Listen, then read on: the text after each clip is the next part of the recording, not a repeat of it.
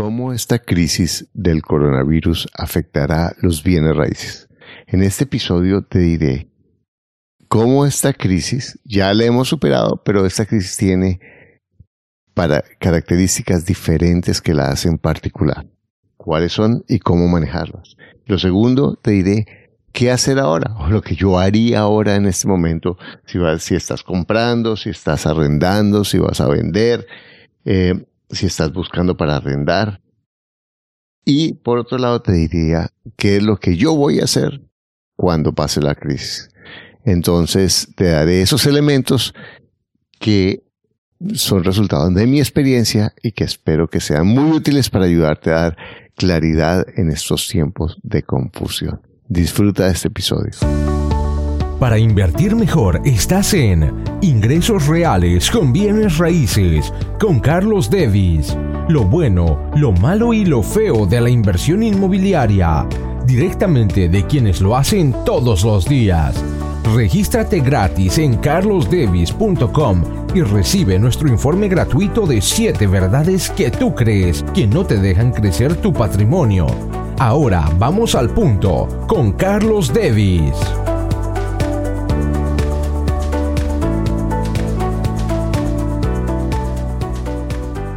Bueno, ¿cómo afectará el coronavirus los bienes raíces? Vamos a hablar un poco durante esta charla que cómo este, esta crisis, esta incertidumbre nos va a afectar en los bienes raíces. Vamos a dividir la charla en tres partes, en qué, cómo esta crisis es diferente a todas las demás y en qué se parece. Vamos a ver qué es lo que puedes hacer ahora o qué es lo que yo haría ahora y lo tercero, ¿qué es lo que yo podría hacer cuando pase la crisis? Yo quiero decir, yo no soy un experto economista en nada, yo investigo, hago mis inversiones, he hablado con muchos inversionistas sobre los temas en Colombia, en México, en Estados Unidos, en eh, Europa, eh, he investigado, pero lo que yo digo son opiniones, o sea, solamente cuestiona todo lo que yo te digo porque yo no pretendo saber si, si, si y si tuviera la bola de, de, cristal quizás la cosa sería diferente. Pero sí tenemos unas predicciones que, que son que, puede, que son muy lógicas, ¿cierto? Y, y, las encuentro muy, muy congruentes.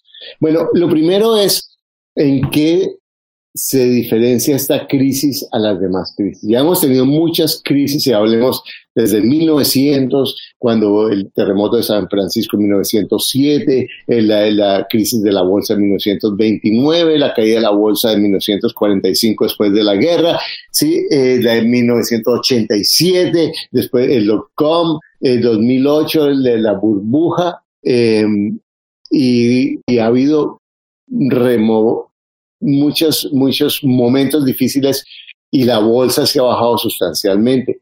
¿Qué ha pasado en esas crisis?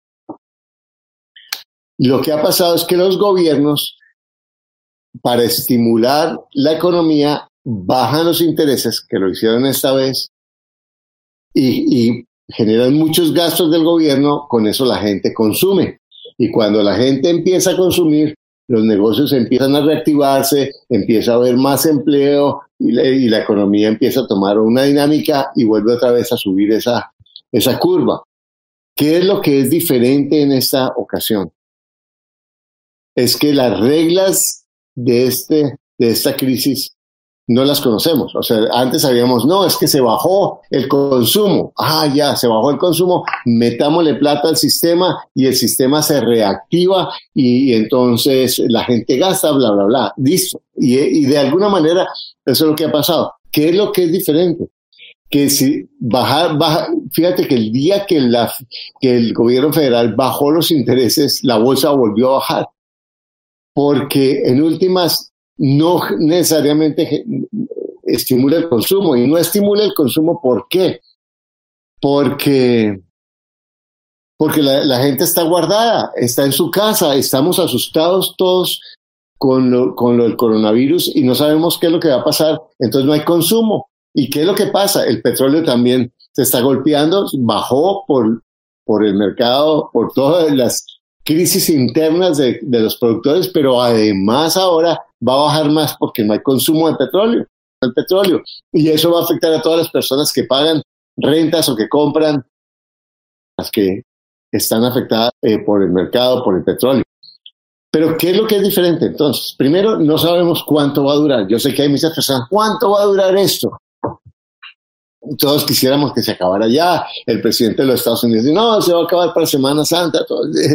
Pero es un poco pensar con el, con el deseo, porque no sabemos, ¿cierto? Vimos una crisis del coronavirus en, en, en China y bajó, y ahorita está bien, todos esperando a ver si vuelve a aparecer de nuevo, apenas bajen un poquito la guardia, en Corea lo mismo, pero en Alemania, en, en, Italia, en España está eh, caótico, caótica la situación. Y lo que más ha afectado la situación es el miedo.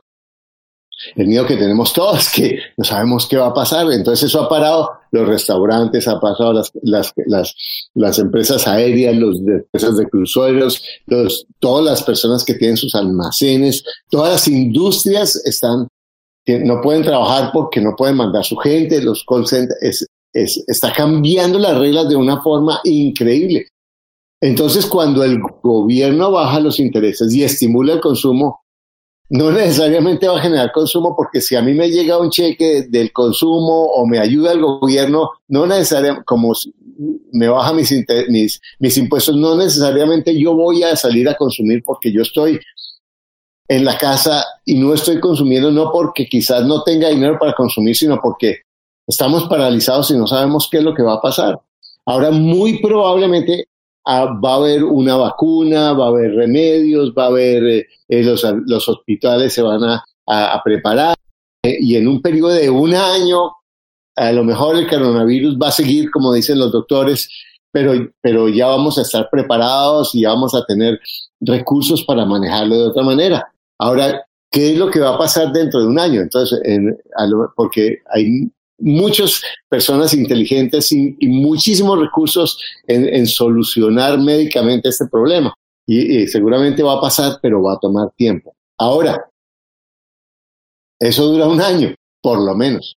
De ahí en adelante puede que dure tres meses. Entonces viene, por ejemplo, aquí Estados Unidos está llegando y, la esperanza del gobierno es que entra rápidamente, la gente se guarda en la casa y se desaparece. Ojalá sea así, yo no creo, pero ojalá sea así.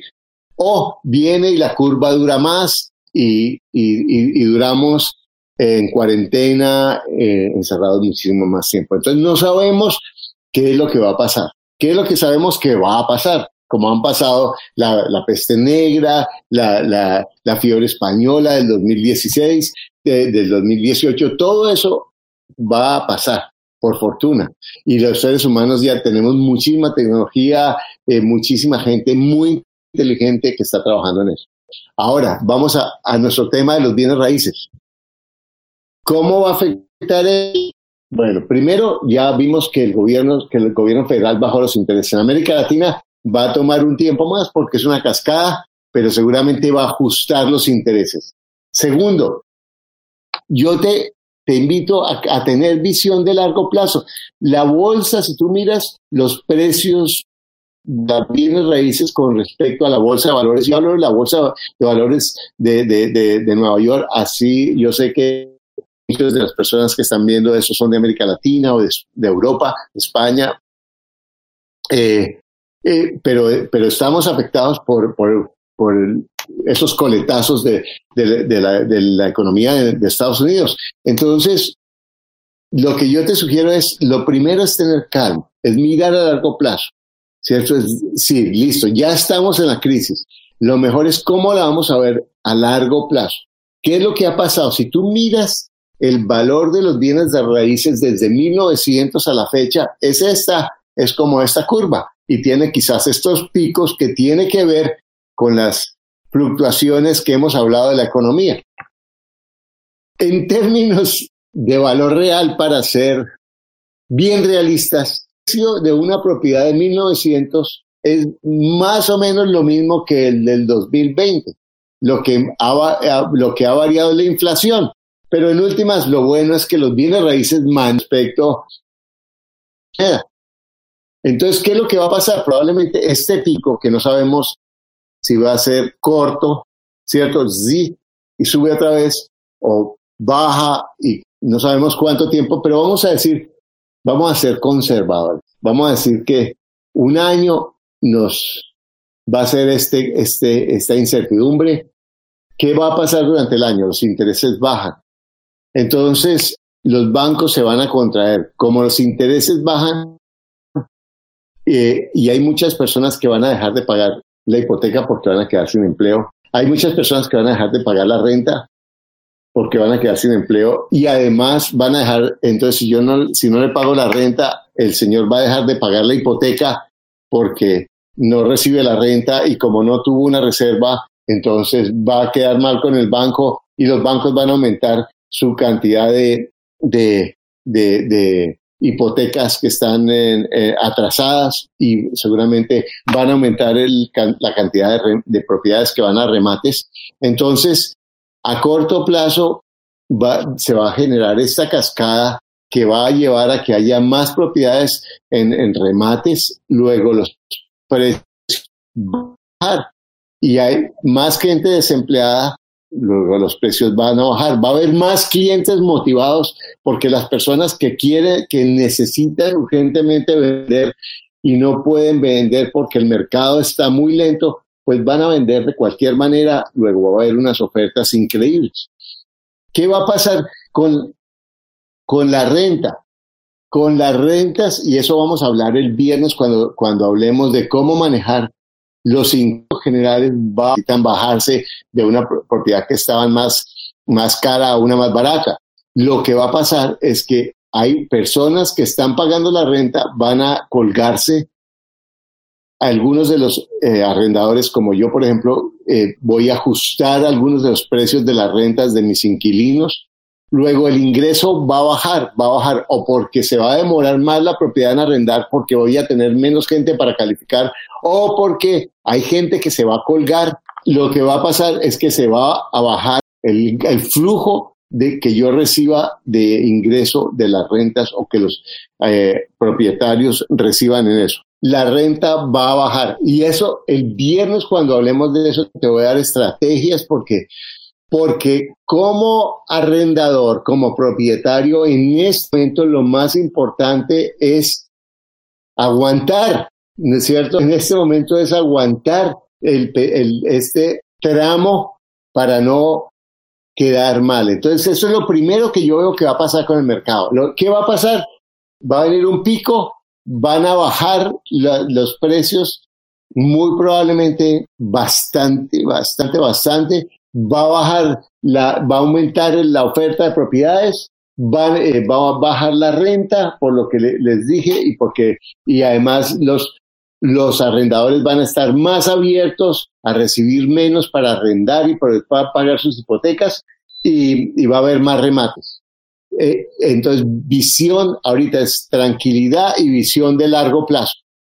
Acuérdate, esto va a subir va a volver a subir, porque ese es, si tú miras, la, curva siempre va a subir, solamente hay que aguantar. Ahora, ¿cuánto? Un año, dos años, no sé, ¿cierto? Eh, tres años, ojalá sea un par de años, esperamos que, que, sea menos, pero en última nadie sabe cuánto va a durar y en cada país va a ser diferente, ¿cierto? Depende cómo cada país esté manejando la situación, el mercado va a ser diferente y todos los consejos que estoy dando también son muy generales, son como principios que de acuerdo a cada nicho de mercado y a cada persona va a ser diferente. Entonces, eso es lo que yo veo que va a pasar con la crisis. Ahora, ¿qué, qué hacer ahora? ¿Qué es lo que nos interesa ahora? ¿Qué hacer ahora? Bueno, yo tengo varios consejos que son generales, realmente son generales porque cada persona tiene que mirar qué es lo que le conviene, qué es lo que le, qué es lo que le sirve para, para, su propio interés y su propia visión de largo plazo. Además, acuérdate, y ahorita el negocio no es de ganar equity, no es de ganar valor de las propiedades. Ay, me compré esta propiedad en 150 y valía 300. Eso es estúpido. Eso no, porque en última lo que quiebra la mayoría de las personas no es el valor de las propiedades, sino el flujo El flujo. Muchas personas van a perder sus propiedades que valen bastante porque no pueden pagar una insignificante proporción que es la, es la hipoteca que están pagando. Luego prueba una vez más lo que yo les he dicho muchas veces cuando la gente me dice, no, es que yo compré y me gané tanto en la propiedad. A mí qué me importa. Lo que importa es que la propiedad se pague sola y que tú sigas manteniendo el flujo porque el negocio está en el flujo. Entonces, ¿qué es lo que vamos a hacer? Como, ¿qué es lo que vamos a hacer? Si tengo contratos, ah, bueno, algo antes de eso. Lo más importante es cuidar el crédito. Eso es lo que hablamos en el video pasado de cómo, de cómo manejar los créditos. Lo más importante es cuidar el crédito. No hagas eso de, ay, como los bancos están mal, pues que hagan lo que quieran, porque yo no tengo plata para pagar y que hagan, porque te friegas, te jodes, perdón la expresión, porque en dos años te va a aparecer un, un, un, un, remate o, o, los, o, los, o las demandas en, en, en tu crédito y te va a matar te va a matar tu credibilidad para los próximos años. Mantente en constante comunicación con tus acreedores para ver cómo puedes tú manejar lo mejor que puedas tus créditos. Acuérdate, en el banco no te contesta el dueño del banco, te contesta una señorita o un señor que tienen unas instrucciones y ellos no, no pueden negociar sino muy poquito. Entonces, se piensa a largo plazo. Entonces, ¿qué, ¿qué, haría yo si tengo contrato para comprar? Yo les comentaba en el video pasado, tenía un par de propiedades con muy buen negocio, que si yo las compraba, como lo he hecho varias veces, la compraba, le metía un poquito de plata para remodelarla, después la refinanciaba y con lo que sacaba de la, de la refinanciación podía sacar la plata de la, hipoteca más lo que había gastado en la refinanciación, entonces me quedaba con la propiedad gratis. Pero yo no hice, pero ahorita eso me, me, funciona porque me queda el ingreso pasivo por, por siempre, luego la rentabilidad es infinita. Pero ahorita yo no, tenía dos propiedades espectaculares, espectaculares hace ocho días. Mira, mira lo que cambia la percepción. Para mí esas propiedades eran un negociazo, eran increíbles, eran espectaculares hace ocho días y ahora no las compro y no me importa que yo vaya a perder tres mil o cinco mil dólares con la propiedad porque no las voy a comprar. Ahora, si yo voy a comprar, ¿qué es lo que yo estoy haciendo? Y no sé si lo logre con esas personas o no. Es negociando, les digo, listo, yo no puedo comprar porque porque las condiciones del mercado cambiaron y, entonces yo necesito deshacer el contrato y yo voy a tratar de decir que, que necesito deshacer el contrato por fuerza mayor, bla, bla, bla, y no sé si lo logre o no, no, no sé. Pero en últimas, para mí es más negocio no comprar y esperar. Entonces, lo que yo te digo, si tú puedes deshacer el contrato de algo, a lo, así pierdas a corto plazo, las propiedades van a bajar mucho y entonces trata de, de, de, deshacer. Eso es, un, es, un nego, es un consejo general que depende de cada negocio, que es muy particular, que yo no quiero decir funciona para todos. No, es una idea que tú tienes que mirar y consultar también con tu abogado, con tu contador y mirar si es algo que te funciona y si es deshacer el contrato no quiere decir pelear con la otra persona, sino sencillamente si tienes una cláusula penal, paga la cláusula penal que, a que corresponda. Pero eso es muy particular y depende de cada uno. Segundo, si tengo un acuerdo para comprar en planos, si tengo un acuerdo para comprar en planos, lo que yo podría es hablar con los constructores y acuérdate, el objetivo es negociar, negociar, negociar. Tu credibilidad es lo más importante y tú le puedes decir, mira, ¿por qué no acordamos 90 días sin pago? De todas maneras, lo más probable es que ellos van a tener paradas las obras durante 90 días y eso quién sabe si te lo afecten o no, pero vas donde el constructor y le dices, paremos con 90 días y, podemos extenderlo. No sé si eso te lo acepten o no. Y, tienes que hablar con tu abogado qué posibilidades legales tienes de eso. Pero yo antes de llamar llamé a Carlos Puerto, uno de mis amigos y estudiantes, que también es un abogado especialista en bienes raíces, y él me decía, mire, lo mejor es que la gente trate de negociar. No de pelear, de negociar. Ese es el momento de trabajar en equipo con tus acreedores, de trabajar en equipo con tus bancos, de trabajar en equipo con tus inquilinos, de trabajar en equipo con todas las personas que están, que interdependientes, porque todos dependemos de otros y además el mundo no se va a acabar. Y después cuando pase la crisis van a decir, ay, mira, ese Carlos no cumplió, ese Carlos abusó, ese Carlos cuando todos estábamos mal, entonces aprovechó. No, mira cómo la manejas cuidando tu relación a largo plazo. La honestidad, mira, algunos me dicen, no, es que sus métodos son muy conservadores, son muy conservadores porque yo he sido demasiado estúpido demasiadas veces, demasiado arriesgado demasiadas veces. Entonces, sé cuidadoso, piensa a largo plazo, piensa, cuida tu credibilidad, cuida tus valores, cuida a las demás personas, no juegues al pirata, mira cómo renegocia. Entonces, eso es, si tengo un acuerdo, eh, si estoy vendiendo, si estoy vendiendo, trataría de no vender porque me van a, a pegar un descuantazo. Si yo puedo aguantar la crisis sin vender, pues maravilloso. Ahora, si es que realmente necesito vender, entonces les voy a dar otra clave. Por ejemplo, si yo compré esta propiedad en 150, acá son 150 y ahora vale 300. Entonces yo llego y digo, ah, no, si la vendo en 250 pierdo. No, si la vendo en más de lo que la compré, gano. ¿Me entiendes? Entonces, mira cuánto el precio real es lo que tú, lo que tú, mira cuánto, cuánto es el, el dinero que tú le metiste y saca el dinero o sal de la deuda, porque a veces, aunque pierda, es, más, es, más, es mejor negocio salir de la propiedad que seguir con ese flujo negativo así pierdas a corto plazo algo. Y entonces puedes hacer descuento, puedes recibir cosas, porque hay gente que todavía está, ay, vamos a comprar, vamos a comprar, y, pero no tiene una visión de largo plazo. Entonces puede ser un buen, de, o sea, que tú te estés educando no quiere decir que la mayoría de las personas se estén educando. Entonces, si tú empiezas a vender y puedes y, necesitas vender, mira, si, si puedes aguantar, aguántala. Así, si puedes aguantar, aguántala porque el mercado va a volver a subir. Y, puede ser tres, cuatro años. Tienes que hacer tus cuentas. Si no puedes aguantar, pégate la pela de una vez antes de que te la tengas que pegar más porque el mercado va a ser más. Y la forma de, de vender es ofrece, ofrece que recibes propiedades de menos valor, ¿cierto? Ofrece descuentos, ofrece plazos, ¿sí? Y, y, ahorita es delicado lo de los plazos porque, pues por la incertidumbre, pero esas son alternativas que te van a ayudar.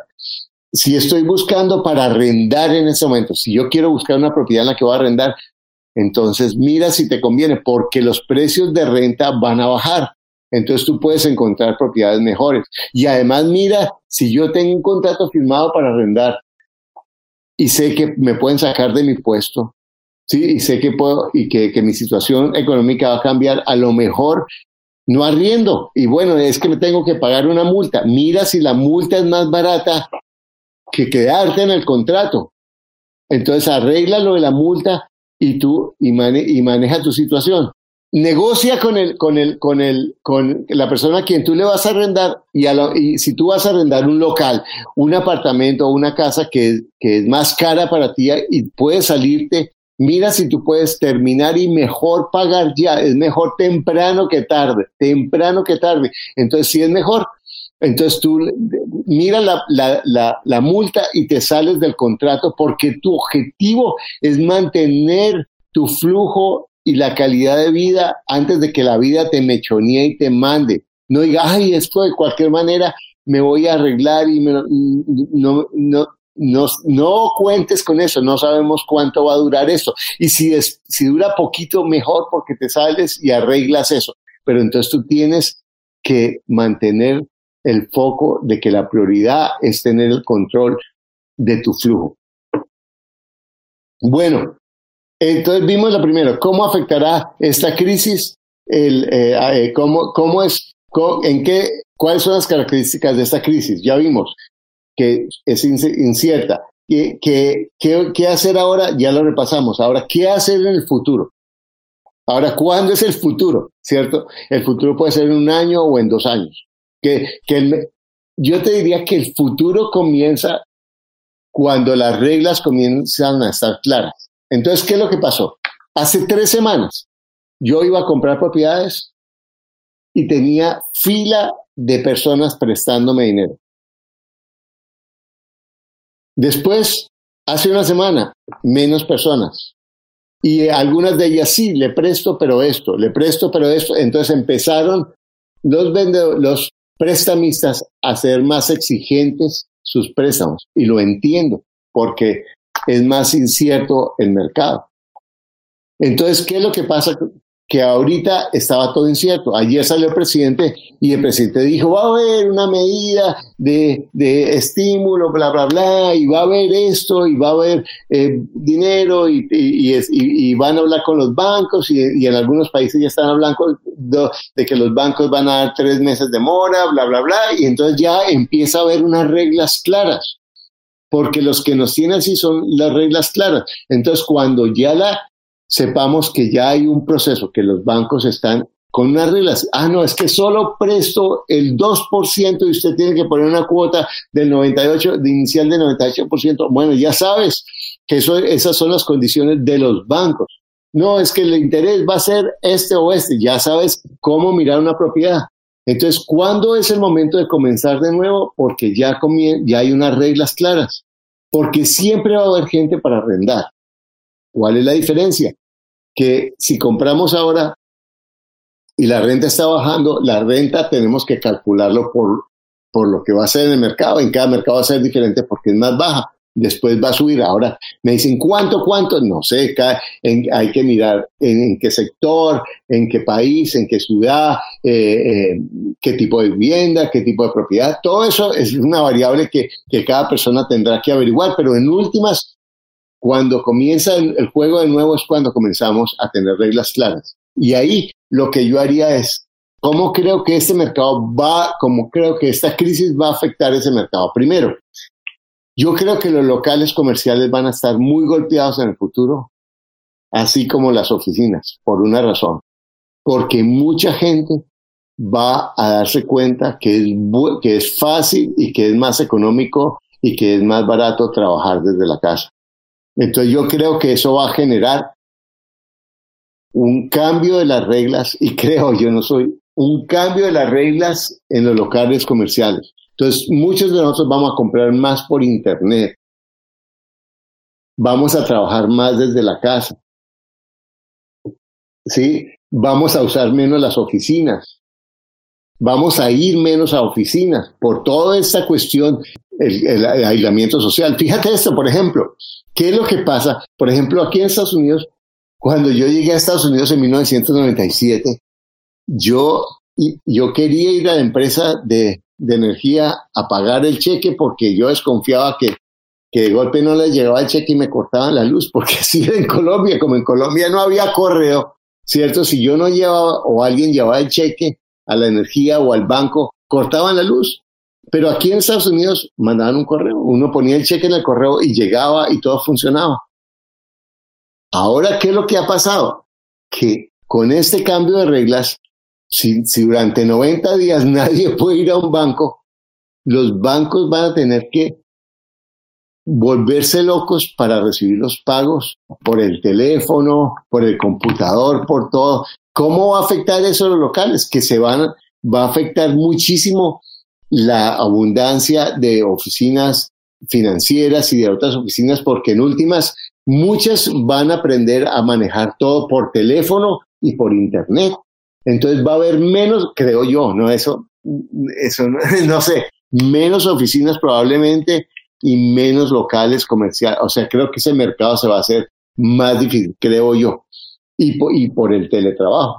Entonces eso va a ser eh, que eso, por ejemplo, sí, ahora sí, seguramente va a haber más coworking, eso me parece que sí puede haber porque la gente tiene un espacio que no es una oficina. Mira, que, es la tendencia, que no es, no es la oficina y que va, puede ir para estar, tomar aire y ver a otras personas y todo eso y, y tener reuniones eventualmente, pero lo alquila por horas o por, por, días y eso es algo que, que, no necesito una oficina de, de, por meses, que fíjate que el coworking ya está cambiando las reglas de las oficinas. Entonces yo creo que las, los locales comerciales pequeños, los grandes tal vez no, pero no tanto, por lo menos, y las oficinas se van a ver afectadas en eso.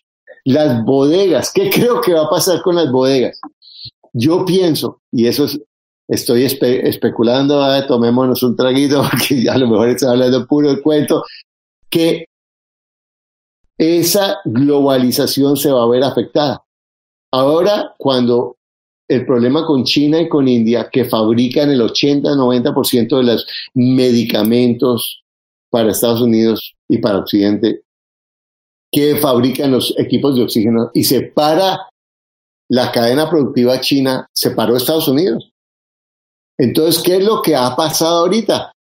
Que ya está pasando el gobierno de Estados Unidos cogió a las empresas y les dijo, usted, de americanos, ustedes tienen que empezar a producir ya esto aquí, olvídese las máscaras en China, olvídese de los equipos eh, de, oxígeno en China ya, y tienen a las, a las eh, empresas de automotores produciendo equipos de respiración porque necesitan por miles.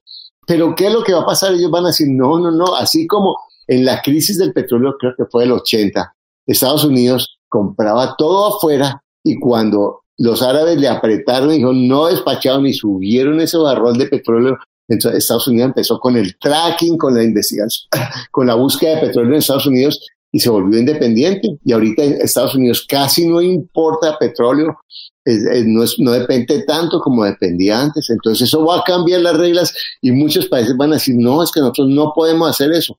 Ahora, ¿cómo va a afectar eso los bienes raíces en las bodegas? Que la gente que va a haber más producción, eh, va a haber, entonces, las bodegas van a, creo yo, eso es una especulación. No, todo lo que yo te diga, te cuenta que estás con un amigo ahí con, con tu tío tomando un traguito o lo que sea, pero en un más, yo creo que, que va a replantear en los países las cadenas productivas. Eso es lo que yo pienso que va a pasar. Entonces, lotes, no compres lotes en el futuro. Todo lo que no te produzca eh, flujo y que te cueste, no lo compres, no especules con eso. El negocio no está en el bien raíz, está en el flujo. Y los sitios vacacionales, la gente va a volver a vacaciones, el Airbnb va a volver, vamos, vamos el sábado tal vez a hablar del Airbnb, cómo, cómo, cómo manejar la crisis del Airbnb con el, con el coronavirus, pero en últimas, eso va a volver, solamente que no te recomiendo invertir en áreas de, en áreas de vacaciones porque ese mercado es muy sensible a las crisis económicas, como está pasando ahora. Entonces, bueno, voy a responder unas preguntas ahorita. Eh, ¿Cómo manejar los inquilinos que no van a pagar la renta en los próximos meses? Bueno, eso vamos a hablar el viernes, pero básicamente negociar, negociar, negociar. Si, si mis rentas se van a bajar y no me pagan, a lo mejor yo puedo inquilino por inquilino ver cómo lo, manejo. Eso lo vamos a hablar el viernes. Bueno, vamos a ver. Preguntas. Eh, debemos estar alerta al emprendimiento, tener ahorros y hacer inversión en bienes raíces y moverse por ese lado. Sí, pero hay que tener cuidado, cuidar los, los, los ahorros. Eh, las empresas se van a robotizar. Exactamente. El banco me acaba de prestar un dinero para construir una casa, el cual la cual la arrendaré. Wow. Yo no me metería en construcciones ahorita, devolvería ese dinero. Me, me, parece increíblemente arriesgado pagar una, o sea, me parece muy arriesgado eso. En este momento yo sí puedo, devuelvo la plata. Eh, ¿Cuándo recomienda comprar? Esperar, esperar un momento. Eh, si se hicieron, eh, salió mal. Si se hicieron los, los filtros y salió mal la paga y pidió deshacer el contrato para evitar y logre sacarlo, creo que alquilar será más complicado en esta crisis. Sí, alquilar, pero si tienes un mal inquilino, vas a seguir siendo un mal inquilino. Eso tienes que mirarlo, no es fácil, estoy entiendo eso. A largo plazo, ¿en qué podemos invertir después de que pase la crisis económica? Ya te contesté. Ah, yo invertiría en casas populares, casas de alto nivel son difíciles porque la rentabilidad entre más alta sea la propiedad, más cara sea la propiedad, más baja. Eh, más baja la rentabilidad yo invierto en casas populares. ¿Crees que comprar idea, comprar ahora cuando los precios están bajos? No, espérate todavía. Eh, Carlos, desde tu perspectiva, ¿qué tipo de inversión nos ayudará a conservar el valor adquisitivo del dinero que tengo ahorrado? ya que podría inflación. Entonces, bienes raíces, pero tienes que esperar un poco más porque van a bajar todavía más. Eh, hasta cuando pase la crisis vas a encontrar oportunidades. Eh, ti, el mejor, es mejor esperar a que pase. Tata. De esta crisis bajan los precios, ya respondimos eso. Excelente. Está bueno, muy bien. Estas son algunas de, las cosas que quería comentar hoy contigo. De verdad, muchas gracias por estar aquí. Y, una, y un aspecto, yo te digo, hemos trabajado con mis estudiantes eh, y para, para eh, ayudarles, eh, yo tengo una de las cosas que hago son mentorías y realmente tengo un programa que no es barato, ¿cierto? Pero es muy eficiente para mentoría y tengo un, programa más, más económico para quien quiera. Pero realmente si quieres un mentor, entonces abajo vamos a dejar un teléfono y digo, estoy dispuesto a educar en mi educación financiera. En este momento es fundamental para mí eso. Cada recurso es es muy importante y estamos oyendo ahorita opiniones de todo el mundo que son, que son diferentes, que son encontradas, que son, que son contradictorias y la incertidumbre pone en riesgo lo que yo tengo. Entonces, yo te, te quiero decir, lo más importante es que mantengas la calma, que mantengas la calma que mantenga la paz, que mantenga la visión de largo plazo. Si tú puedes aguantar ahorita en ese momento, restringe tus ingresos, tus egresos, aguanta, es una época de contracción y después esa contracción te va a fortalecer y después tú vas a poder seguir creciendo financieramente. Vas a sobrevivir, las cosas van a pasar. El juego está para quien está abierto a aprender. De momentos diferentes requieren decisiones diferentes. Esto es un bootcamp obligatorio para todos, pero va a pasar. Disfruta, estás con tu familia, disfruta, aprende a estar solo, aprende a estar contigo, aprende a estar con los tuyos, a disfrutar las cosas. Todos tenemos la loca en la casa que se alborota, pero tranquilízate que tenemos muchísimas oportunidades. Entonces, muchas gracias por estar acá. Suscríbete a mi canal. De verdad, si quieres, compare esto y, escucha mi podcast Ingresos Reales con Bien Raíces. Lo puedes escuchar aquí en, YouTube, en Spotify, o lo puedes escuchar en, en YouTube, en iTunes. Bueno, muchas, muchas, muchas gracias. Y recuerda que lo único que te aleja, mira, en última, si tú piensas, todo está loco y es que es increíblemente loco, pero mira tu vida. Está loca es de verdad en ese momento. O lo único que ha pasado, para muchas personas sí, yo sé que eh, ahí tienen riesgo y están en problemas económicos, pero, pero para muchas otras, lo único que ha pasado es que están en su casa y que tienen toda la loca de la casa alborotada. Entonces, el problema más grande está aquí, en el pensamiento. Y para estar en paz y para estar feliz no necesitas dinero. Todo lo que necesitas es decidir estar en paz. Decidir hacer tu paz más importante que todo. Y si tú estás en paz, puedes tomar mejores decisiones financieras, puedes disfrutar más la relación con tu familia, con tus seres queridos. Puedes crecer y utilizar ese tiempo para lograr lo que tú quieres. Bueno, muchas, muchas gracias y que pases un día maravilloso. Recuerda, lo único que te aleja es un pensamiento que no sé. Muchas gracias. Gracias por escuchar tu podcast Ingresos Reales con Bienes Raíces. Únete a nuestro blog y audio semanal en carlosdevis.com. Conoce nuestros talleres de bienes raíces, visítanos en Facebook y deja tus comentarios.